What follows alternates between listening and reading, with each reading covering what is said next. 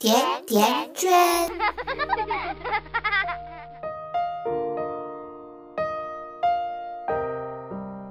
大家好，我是瑞欣，这里是甜甜圈 Family。《左传》有言：“人非圣贤，孰能无过？知错能改，善莫大焉。”可对孩子来讲，有些时候“知错能改”这四个字却很难很难。甜甜圈后台收到一个妈妈的留言：“大儿子今年已经九岁了，一直以来都有一个让我非常头疼的问题：做错了事死不承认，每次都找理由和借口来推卸，比如和弟弟起了争执。”明显是他先动手，不承认。拿回家的试卷有很多错误的地方，我都还没有开口说什么，他反而找了一堆理由，没有看清，字太小等等，还有很多类似这样的事情。眼看着他马上差不多要升到小学高年级了，还是一直这样，搞得我非常头大。甜甜圈惊要回答。这位妈妈，圈圈很想问一问，是不是以前孩子犯错误不愿意承认的时候，你们严厉的批评或者责骂过孩子？如果是这样，造成孩子现在的状况是可以理解的。不主动认错的都有一个相似的心理：如果我不认错，还有可能逃过一关；如果认错，就一定会被训或者被罚。往往，孩子犯错后的下意识反应是根据家长在其发现错误后的举动所决定的。如果孩子在犯错后，家长采用严厉的批评教育方式，那么在孩子犯错的时候，就会主动选择逃避的态度，说谎或者找替罪羊的方式来避免受到父母的责罚。所以，当孩子做错事的时候，建议我们家长先放松，不要让情绪太大，一定要冷静地解决和处理问题。盛怒之下的家长往往会采用过激的行为，让孩子产生惧怕心理，对亲子关系产生影响。不妨等事情平息后，用启发回忆的方式询问孩子：“你刚才的做法是不是不合适啊？”这件事你觉得自己做的正确吗？这样的方式会让孩子很容易接受。同时，家长要表现出对于孩子勇敢认错的欣赏与肯定，这样的效果要比训斥或者责罚孩子更好。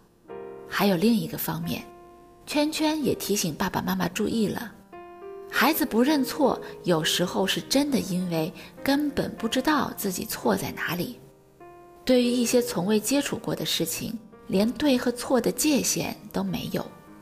所以，当他们面对是非观念更强的家长们的怒气的时候，往往会显得不知所措、倔强、不肯低头。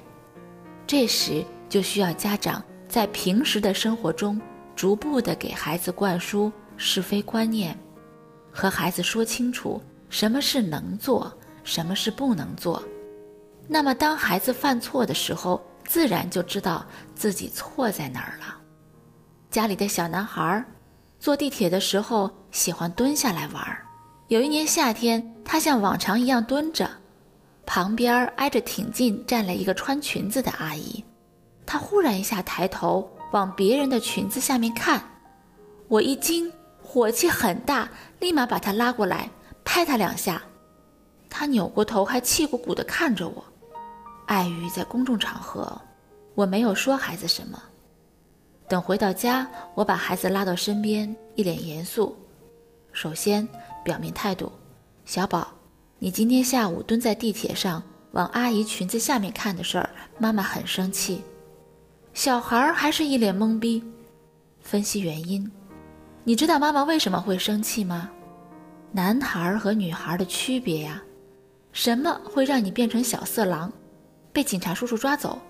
明确的告诉孩子犯错的严重性，让孩子知道自己究竟错在哪里，以后应该如何做。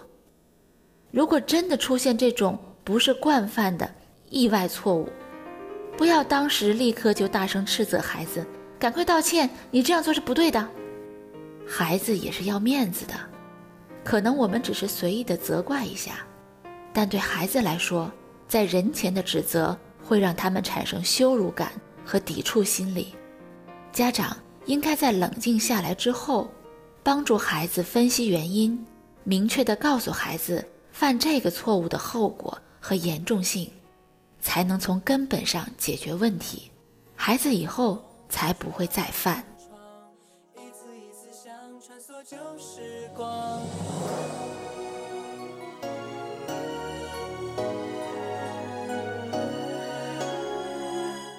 雨再大也总要回家，被淋湿的鞋晒干再出发，轻松的步伐被泥土冲刷，力量无限放大。我们被小事打扰，为现实烦恼。如何时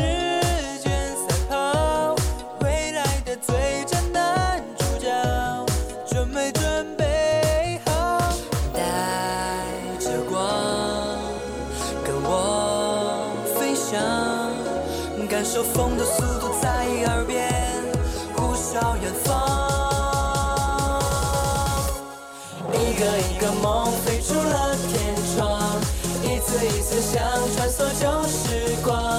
插上竹蜻蜓，张开了翅膀，飞到任何想要去的地方。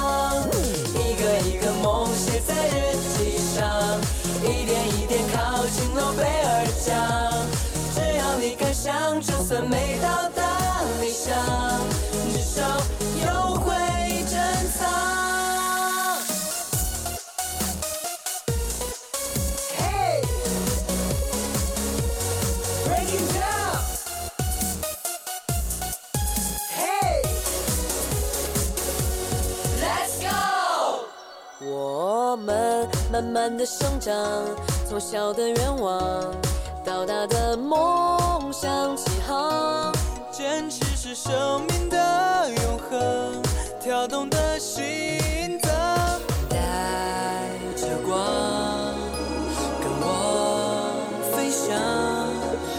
感受风的速度在耳边呼啸远方。一个一个梦飞出了天窗。一次一次想穿梭旧时光，插上竹蜻蜓，张开了翅膀，飞到任何想要去的地方。